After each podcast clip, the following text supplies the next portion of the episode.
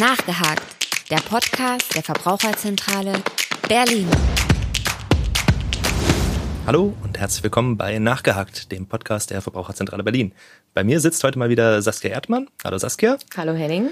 Und heute wollen wir uns mit dem Thema Fisch beschäftigen, beziehungsweise genauer gesagt mit den Auswirkungen vom äh, kommerziellen Fischfang auf das Ökosystem Meer und äh, wollen dabei auch Tipps geben für Verbraucher, die gerne Fisch essen, aber das vielleicht auch äh, ganz gerne etwas nachhaltiger einkaufen würden. Ich denke, den Nachhaltigkeitsaspekt werden wir erstmal noch ein bisschen nach hinten verschieben und fangen erstmal mit dem Thema Fischerei allgemein an. Saskia, erzähl uns doch mal ein bisschen was. Ähm, ich würde mal mit einem ganz kleinen Geschichtsabstecher anfangen. Und Bitte. zwar gibt es Hinweise darauf, dass bereits vor 380.000 Jahren der Homo sapiens sich von Meereslebewesen ernährt hat. Die haben damals noch Muscheln gesammelt und die Weichteile davon gegessen. Ähm, Fischfanggeräte hat man auch gefunden, die ungefähr 90.000 Jahre dann alt sind. Also da wurde mit Harpunen gejagt.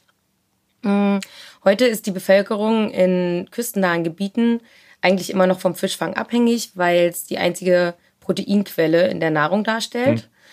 Ähm, aber auch in den Industrieländern ist der Trend zum Fischkonsum eigentlich immer weiter steigend. Also wir in Deutschland sind, glaube ich, momentan bei 15 Kilo Fisch pro Kopf und Jahr. Unter anderem vielleicht auch, weil Fisch einen relativ guten Ruf hat, so als gesundes Lebensmittel, wenig Kalorien, viel Protein und vor allem auch die essentiellen Omega-3-Fettsäuren.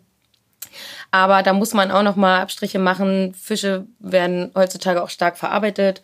Fischstäbchen, Schlemmerfilets und auch im Fastfood, mhm. die dann nat ernährungsphysiologisch natürlich nicht mehr so wertvoll sind wie das ähm, unverarbeitete Tier. Ja, so ein Fischburger ist jetzt vielleicht nicht die allergesündeste Variante. Genau, kann man sich denken. Ja. ähm, ja, und Fisch ist aber auch mittlerweile kein unbedeutender Wirtschaftszweig. Es sind 164 Milliarden Dollar jährlich, die durch Fisch erwirtschaftet werden. Ist schon mal einiges. Daraus kann man aber auch ableiten, ähm, ja, wer immer mehr Fisch essen will, dann wird immer mehr Fisch aus dem Gewässer entnommen. Und es kann dazu führen, dass Bestände zusammenbrechen, was dramatische Auswirkungen auf die gesamte Meeresumwelt haben kann.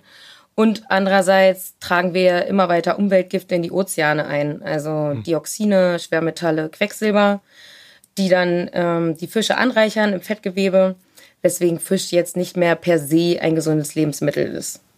Okay. Also vielleicht auch mal Augen auf beim Fischkauf. Okay, so viel erstmal zum Fischfang allgemein und der Gesamtsituation. Jetzt gehen wir mal so ein bisschen zum Thema Nachhaltigkeit. Äh, was macht denn nachhaltigen Fischfang grundsätzlich aus? Also da gibt es zwei Grundvoraussetzungen, die erfüllt sein müssen. Die Nummer eins ist, dass die Fischbestände so weit erhalten werden, dass sie stark und gesund sind, sage ich mal, sich also ausreichend fortpflanzen können, Nachwuchs großziehen, sodass im nächsten Jahr wieder eine ordentliche Population an Fisch da ist. Und die Nummer zwei ist die Fangmethode. Gut, dann ist natürlich immer die Frage nach Anspruch und Realität. Äh, wie weit sind wir jetzt davon entfernt, diese Grundsätze einzuhalten? Leider momentan noch ziemlich weit. Also aktuell ist es so, dass die Hälfte der kommerziell genutzten Fischbestände bis an die Grenze genutzt sind. Mehr als ein Viertel ist überfischt und drei Prozent sind bereits komplett erschöpft. Das bedeutet dann wiederum, dass die Populationen in den Gebieten es eben nicht mehr schaffen, sich zu vermehren mhm. und Nachwuchs großzuziehen. Die Bestände werden immer kleiner und irgendwann brechen sie komplett zusammen. Und das hat natürlich für alle Beteiligten nur Nachteile. Einerseits für die Menschen, die vom Fischfang abhängig sind, deren gesamte Existenz hängt davon ab. Wenn es keinen Fisch mehr gibt, haben sie eigentlich auch nichts zum Verdienen, haben nichts zu essen und können eigentlich nicht überleben. Aber auch für die Natur natürlich. Jeder schwindende oder zusammenbrechende Fischbestand kann die ihm zugeordnete Rolle im Ökosystem nicht mehr übernehmen. Das bedeutet, die Meere werden einerseits leerer, aber auch die Meeresumwelt wird empfindlich gestört und das Ökosystem Meer im Ganzen eigentlich wesentlich instabiler. Mhm. Also ganze Nahrungsketten können daraufhin zusammenbrechen. Wo der Fisch fehlt, finden auch Seevögel und Wale und Robben ähm, nichts mehr zum Fressen. Also im und, Prinzip so eine Domino-Reaktion. Genau, genau. Und für die Wirtschaft ist es natürlich auch ein Nachteil. Wir haben ja schon darüber gesprochen, dass äh, Fisch eigentlich ein relativ lukratives Geschäft ist, aber wenn es keinen Fisch mehr gibt, kann man auch nichts mehr wirtschaften mit dem Fisch. Und ich glaube, das will in der Fischindustrie auch niemand. Deswegen muss man einfach da langfristig denken mhm. und die Fangmengen einfach kurzfristig begrenzen. Haben sich diese Fangmengen in den letzten Jahren denn nennenswert verändert? Also wie aktuell ist dieses Thema mit leer gefischten Weltmeeren? Ja, die haben sich tatsächlich verändert, okay. aber nicht unbedingt auf freiwilliger Basis. Also es ist nämlich tatsächlich so, dass die ersten Fischbestände schon Mitte der 80er Jahre erschöpft waren. Damals gab es noch gar nicht so groß industrialisierten Fischfang wie heute und trotzdem hatte man es schon geschafft, Populationen eigentlich leer zu fischen. Mhm. Der Peak, also der Gipfel im weltweiten Fischfang, lag dann im Jahr 1995. Da wurden 90 Millionen Tonnen Fisch entnommen. Das ist also schon 25 Jahre her.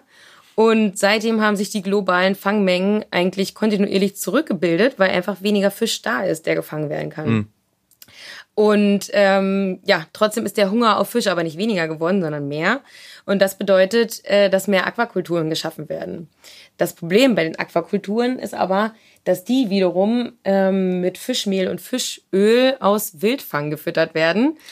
Ähm, das klingt ja schon ein bisschen seltsam. Also Fische, die mit anderen Fischen gefüttert werden und Genau, das liegt daran, ähm, dass bei unselektiven Fangmethoden ungefähr 90 Prozent Beifang dabei ist. Und es gab eine Reform, die gesagt hat, dass nur noch fünf Prozent des Beifangs ins Meer zurückgeworfen werden darf, mhm. weil dieser Beifang eben gerade beim Rückwurf ins Meer häufig verstirbt. Also an sich würde man ja sagen, man fängt was, was man nicht haben will, werfen wir zurück, alles gut. Aber da das halt nicht überlebt wird so häufig, gab es diese Reform, es muss quasi verwendet werden. Und dann überlegt man, was man halt mit dem Beifang macht. Der Mensch wird ihn nicht essen. Es ist, glaube ich, im großen Teil zu aufwendig, den auf dem Boot so zu verarbeiten, mhm. diese verschiedenen Arten, dass der Mensch ihn essen kann. Da gibt's ja dann auch so Regeln, Hygieneanforderungen und so weiter.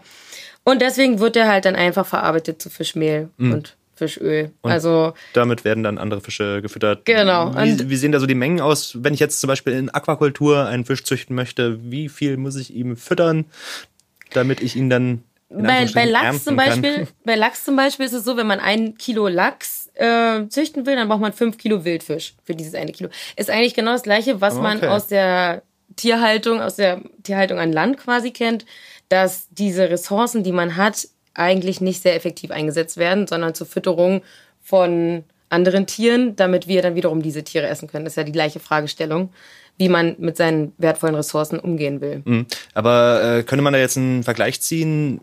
Was ist jetzt letzten Endes die nachhaltigere Variante, wenn ich jetzt direkt den Fisch aus dem Meer fange und dabei halt Beifang dabei habe, der sich nicht vermeiden lässt, oder wenn ich jetzt Fische erstmal auffüttern muss, bevor ich sie dann letzten Endes verwenden kann? Äh, ich glaube, die nachhaltigste Methode wäre einfach zu versuchen, selektiver zu fangen und eben gerade nicht so viel Beifang zu nehmen. Also Aquakultur schon mal komplett rausgelassen, weil da müssen die Becken auch wieder beheizt werden. Dann wird super viel Antibiotika verwendet. Also das ist alles andere als nachhaltig. Das heißt, wir haben wieder die klassischen Probleme der industriellen Tierhaltung. Genau, genau. Die sind auf die Aquakultur auch zu übertragen. Hm. Ähm, ja, aber selektive Fangmethoden zu benutzen, damit kann man den Beifang schon ziemlich stark reduzieren. Okay. Gut, diese ganze Geschichte klingt jetzt tatsächlich erstmal relativ dramatisch. Wir sprechen hier von äh, leer gefischten Weltmeeren, von verschwindenden Fischbeständen, von, von Arten, die da einfach nicht mehr existieren. Wie sieht da die politische Reaktion aus? Was gibt es für Vorgaben, um das vielleicht auch zu unterbinden, um diese ganzen Entwicklungen ein bisschen zu steuern? Mhm. Na, die eine Reform hatte ich ja eben schon mal kurz angesprochen. Das war die mhm. EU-Reform, auf die sich EU-Kommission, EU-Rat und Parlament 2013 geeinigt haben, die halt zum Ziel hat, Überfischung einzudämmen. Und da gab es eigentlich zwei wesentliche Maßnahmen. Das mit dem Beifang hatte ich schon kurz angesprochen. Ja. Nur fünf Prozent darf ähm, zurückgeworfen werden, der Rest wird ans Land gebracht. Mm, die zweite Sache sind die verbindlichen Fangquoten, die zusammen mit Forschern und Meeresbiologen ausgearbeitet werden auch sehr spezifisch für besondere Gebiete. Und da wird dann so gearbeitet, dass man einen maximalen Dauerertrag im Fisch ähm, bekommen kann. Also nicht maximaler Ertrag jetzt und heute, sondern immer so viel, dass sich die Population noch erholen kann. Mhm. Genau. Das funktioniert zum Beispiel im Nordostatlantik auch relativ gut, also in den Gebieten bei Skandinavien. In anderen Gebieten, zum Beispiel im Mittelmeerraum, eher nicht so gut. Also da ist die Lage eigentlich ziemlich dramatisch und kann auch nicht so gut kontrolliert werden. Okay. Also ähm, in Europa gibt es tatsächlich generell eine Kontrollquote von Fischerbooten von ein bis zehn Prozent. Und du kannst natürlich vom Land aus nicht sehen, was die Leute da auf dem Meer treiben. Und wenn du da nur ein bis zehn Prozent kontrollierst, sind. Dann gibt es eine große Dunkelziffer. Genau, du weißt nicht genau, was da, was sie eigentlich machen. Und es gibt dieses Schlagwort des High Grading. High Grading bedeutet, ähm, dass aufgrund dieser Fangquote äh, du fängst Fische, du darfst aber nur eine gewisse Anzahl mit an Land bringen. Und du hast ein Netz voll kleinen Fischen, die, wenn du sie verkaufst, nicht so viel Geld bringen. Ja, unwirtschaftliche Fische. Mhm. Und du denkst dir so, hm, ich hätte jetzt aber eigentlich schon lieber einen größeren Gewinn und kippst eigentlich den gesamten Fang wieder aus, um danach größere Fische zu fangen. Das ist komplett verboten, weil auch hier wieder dieser, dieses gesamte Netz für kleinen Fischen häufig nicht überlebt. Aber ähm, ja, zugunsten des Geldes wird es halt häufig immer noch praktiziert. Das heißt, das landet dann auch nicht als Beifang in irgendwelchen Fabriken und wird verarbeitet, sondern. Nee, das wird einfach zurückgeworfen. Einfach zurück. Und ähm, so kann man halt sagen, dass diese, also mit unter Umständen, wenn es problematisch läuft, fördern diese Fangquoten auch illegale Fangpraktiken, kann zumindest sein. Und deswegen müssen halt dringend andere Kontrollen eingesetzt werden oder die Strafen erhöht werden. Also in Norwegen zum Beispiel, wo das mit den Fangquoten ja auch ganz gut funktioniert, hm. Da ist, ähm, sind illegale Praktiken beim Fischfang ein schweres Umweltverbrechen. Die Obergrenze für Gefängnisstrafen liegt bei bis zu fünf Jahren. Erhebliche Geldbußen kommen hinzu und da sind die Leute dann natürlich schon noch mal ein bisschen vorsichtiger. Ja, da kann man schon mal überlegen, ob sich genau. das jetzt wirklich lohnt. Mhm. Ja, und äh, was dann zusätzlich zu den illegalen Fangpraktiken noch dazu kommt, ist die Piratenfischerei. Das ist äh, nochmal was anderes, weil wir haben ja eben das von. Klingt schon mal gefährlich. Ja, die Seeräuber. Ähm, die illegalen Praktiken auf den lizenzierten Schiffen hatten wir eben. Piratenfischer sind komplett illegal, ungemeldet und unreguliert unterwegs. Mhm. Man schätzt, dass ungefähr 20 bis 30 Prozent der gesamten Fangmenge weltweit auf sie zurückfällt was äh, Verluste von 26 bis 50 Milliarden Dollar pro Jahr darstellen. Kann man das so ein bisschen einschätzen, wie viel davon jetzt bei uns äh, auf dem Markt landet? Mm. Ist das mm. regional beschränkt oder ist das tatsächlich dann wirklich ein weltweites Problem? Äh, die Piratenfischer sind vor allem in Gebieten unterwegs, also in Ländern, die relativ arm sind und kein Geld haben, um sich Kontrollen zu leisten, wie zum Beispiel in Westafrika. Da findet man eigentlich 40 Prozent des Fisches auf dem Markt, der aus illegalem Piratenfang stammt. Ähm, wie viel davon jetzt genau zu uns kommt, weiß ich nicht genau, aber mhm. auf jeden Fall müssten die äh, Länder, die diesen Fisch importieren, auf jeden Fall intensiver mit den Produktionsländern zusammenarbeiten, um halt dort bessere Kontrollen zu schaffen, sodass nicht so viel Fisch illegal gefangen wird. Okay. Schließen wir das Thema erstmal ab. Mhm. Ähm, wir hatten vorhin schon mal über die Nachhaltigkeitsgrundsätze beim Fischfangen gesprochen und äh, du hattest die Fangmethoden erwähnt. Das haben wir jetzt noch nicht wirklich ausgeführt. Mhm. Da könntest du uns vielleicht mal ein bisschen aufklären, welche Fangmethoden gibt es überhaupt? Welche sind jetzt besonders nachhaltig, welche eher weniger? Genau. Wie ist da die übliche Praxis? Ja, das ist auf jeden Fall ein sehr wichtiges Thema, die Fangmethode. Ähm, also zuerst mal Fischfang generell ohne Auswirkungen auf die Meeresumwelt ist nicht möglich. Aber man kann halt selektiv oder unselektiv Fische fangen. Eher nachhaltig ist halt selektiv zu fangen. Das heißt, den Fisch, den du haben willst, versuchst du zu fangen und möglichst wenig beifangen. Genau. Ja. Das ist also eine Sache sind Harpunen. Klar, das ist jetzt nicht wirklich wirtschaftlich und brauchst sehr viel Geschick. Ich glaube so. auch, die Zeiten sind mittlerweile vielleicht vorbei. Genau, vor 90.000 Jahren war das vielleicht noch ein bisschen verbreiteter. ja. ähm, Angelrouten Kurzleinen oder auch Netze, die nicht über den Meeresboden gezogen werden. Das nennt man pelagische Schleppnetze. Die gelten als relativ nachhaltig. Mhm. Ebenso Reusen. Reusen sind mit Ködern versetzte Käfige, die an Bojen befestigt werden. Und ähm, da können natürlich auch andere Fische reinschwimmen als der Zielfisch sozusagen. Aber hier kann man ihn lebend wieder entlassen, weil er gar nicht aus dem Wasser rausgezogen wird. Ja, und wird auch genau. nicht so sehr verletzt dabei wahrscheinlich. Genau. Und ähm, die unselektiveren Praktiken, da ist, sind vor allem die äh, Grundschleppnetze zu nennen.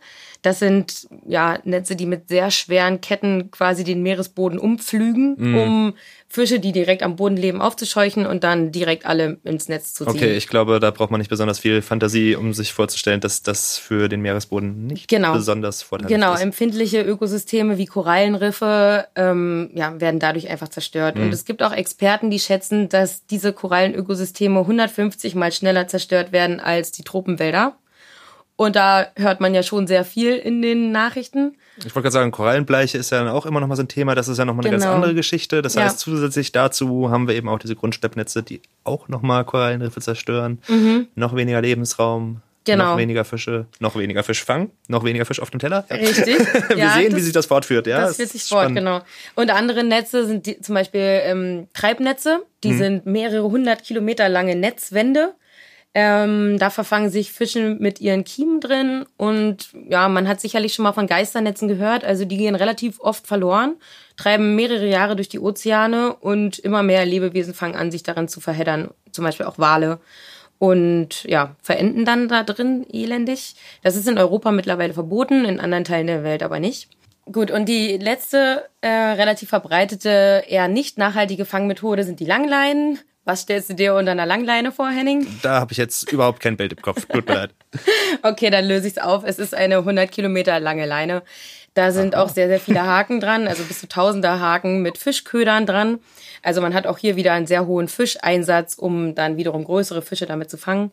Aber das andere Problem ist dabei, dass die sehr knapp unter der Wasseroberfläche schwimmen und hm. treiben und da dann natürlich auch Fische von äh, Vögel von angezogen werden, die ähm, ja dann häufig in diesen langen Leinen hängen bleiben und versterben. Auch nicht so ganz ideal. Nee, also auch sehr unselektiv.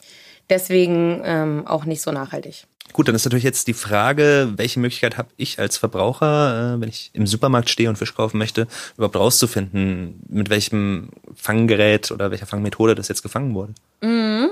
Also wenn man frischen Fisch gerne kaufen möchte, dann ist es relativ einfach, das rauszufinden, denn es gibt eine Kennzeichnungspflicht. Okay. In der, in der EU-Verordnung. Erfreulich einfach. Genau, erfreulich einfach. Also da steht dann tatsächlich einfach drauf, Produktionsmethode, also auch aus Binnenfischerei oder Aquakultur, ähm, sowie das Fanggerät steht drauf, das Fanggebiet und gegebenenfalls, wenn ein Siegel drauf ist, also wenn der Fisch zertifiziert ist, ist das Siegel natürlich auch noch abgebildet. Bei verarbeitetem Fisch in Dosen ist das hingegen leider nicht vorgeschrieben. Da kann man dann also auch nicht mehr erkennen, wie der Fisch gefangen wurde, wo er herkommt. Okay, und äh, welche Siegel gibt es da und sind die zu empfehlen?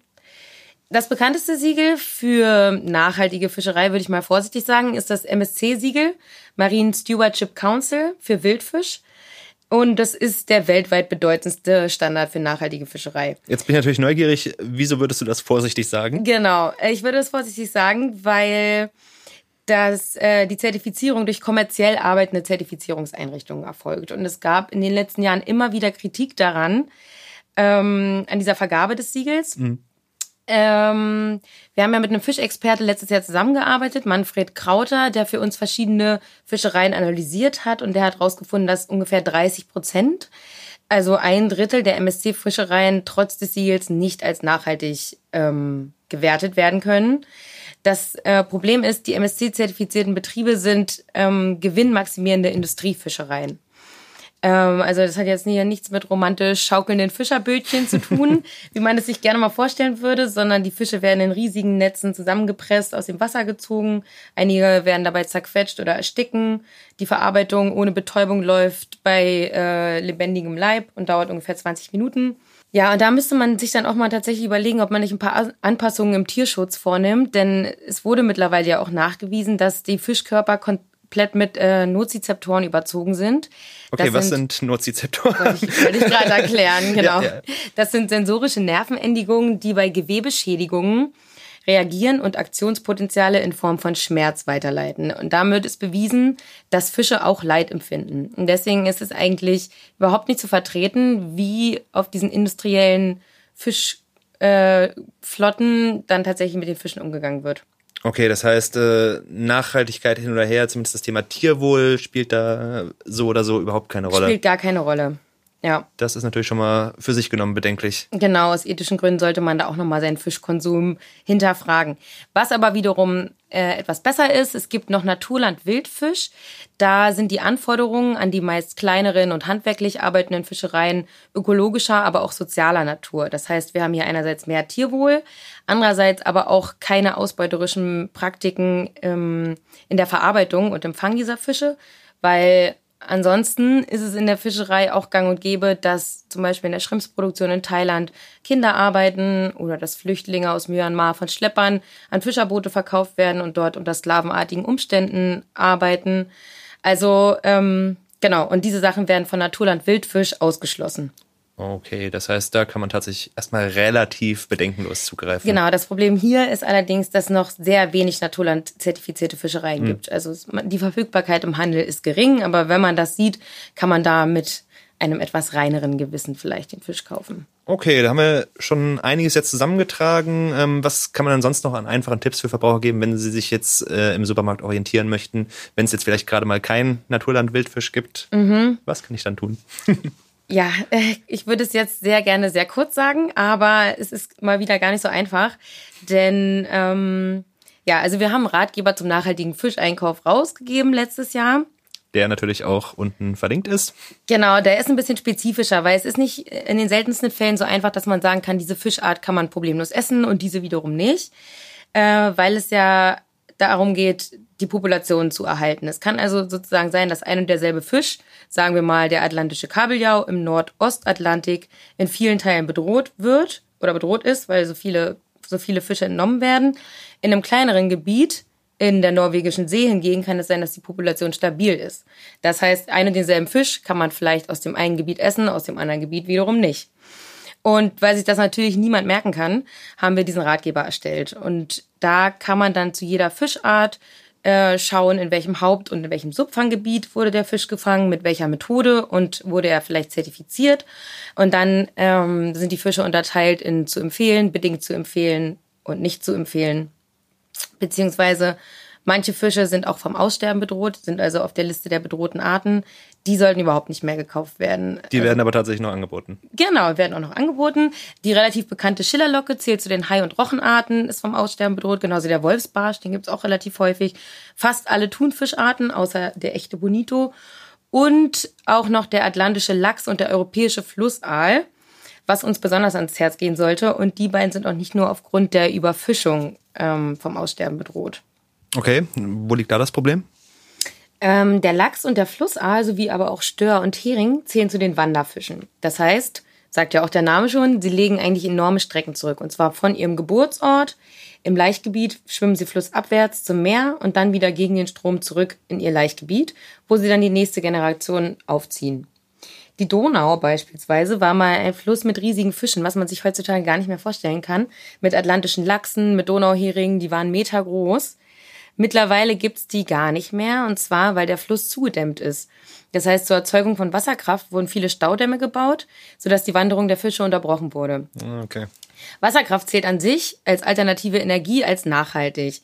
Aber diese Staudämme sind eigentlich nicht klimaneutral. Einerseits dadurch, dass die Stauseen Pflanzen überfluten, die dann abgebaut werden und direkt CO2 und Methan freisetzen, verschlechtert sich aber auch die Wasserqualität, weil stehendes Gewässer sich weniger selbst reinigt als fließendes. Mhm. Genau. Und umweltfreundlich sind sie halt auch nicht, weil die Population der Wanderfische dadurch quasi komplett verschwunden sind. Ähm, was wiederum das nächste Problem zur Folge hat. Das da wäre? Wir wollen ja trotzdem immer noch gleich viel Fisch essen, aber bei uns gibt's natürlicherweise keinen mehr. Das heißt, wir fangen an, Fisch zu importieren aus weiter entfernten Gebieten. Ähm, in der EU ist es so, dass zwei Drittel ähm, aller Fischprodukte also importiert sind. In Deutschland sogar mindestens 80 Prozent. Und es ist ja sicherlich schon mal aufgefallen, dass im Supermarkt Fisch ein Verbrauchsdatum trägt, im Gegensatz zu anderen Lebensmitteln. Das heißt, ähm, Fisch ist ein mikrobiologisch leicht verderbliches Lebensmittel und frischer Fisch wird also vor allem mit dem Flugzeug eingeflogen, was sich natürlich auch wieder auf die Klimabilanz auswirkt und zwar enorm. Und ähm, die Alternative dazu, wenn man jetzt keinen frischen Fisch einfliegen würde, dann transportiert man tiefgefrorenen oder verarbeiteten Fisch mit dem Containerschiff, ähm, was aber natürlich auch wieder viel Energie braucht für die Kühlung und auch wieder CO2 emittiert. Und weiterhin ist ja auch noch die Fischereiflotte selbst, die auch noch Treibhausgase ausstößt. Das sind zwischen 43 und 134 Millionen Tonnen CO2 jährlich. Wo es, wobei es klar ist, dass die Hochseefischerei aufgrund der weiten Distanzen am meisten Emissionen verursacht.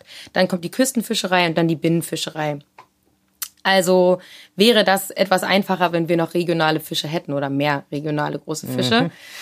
Ähm, das sind alles Sachen, die man irgendwie wissen muss oder denen man sich bewusst sein muss. Und was einfach am allermeisten hilft, ist Fisch nicht überzukonsumieren und zu überlegen, ähm, ob man vielleicht eine Reduktion erwirken kann, indem man nur einmal die Woche Fisch isst oder zweimal.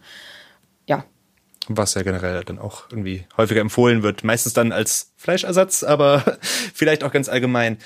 Gut, wir merken, das ist ein extrem komplexes Thema, wo es äh, gar nicht so einfach ist, jetzt äh, dem Verbraucher einfache Formeln an die Hand zu geben, wie er sich orientieren kann. Man kann vielleicht mal festhalten, dass Naturland Wildfisch tatsächlich ein ganz gutes Siegel ist, wo man schon relativ bedenkenlos zugreifen kann. Ja. Übertreiben sollte man es mit dem Fischeinkauf, wenn ich es richtig genau. verstanden habe, trotzdem nicht. Aber äh, für alle anderen Fälle gibt es ja dann doch noch unseren Fischratgeber, den man sich auch gerne nochmal ins Portemonnaie stecken kann und zum Einkaufen mitnehmen kann. Von daher an dieser Stelle vielen Dank für dich, Saskia. Es war sehr interessant. Vielen Dank auch an unsere Zuhörer und bis zum nächsten Mal. Nachgehakt, der Podcast der Verbraucherzentrale Berlin.